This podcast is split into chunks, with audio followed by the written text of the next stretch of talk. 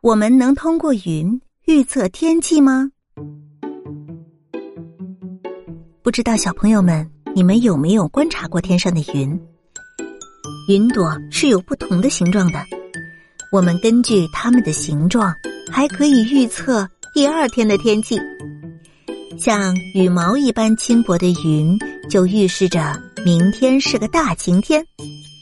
那天空中聚集着一团团像羊群一样的云，就预示着明天将会有暴雨。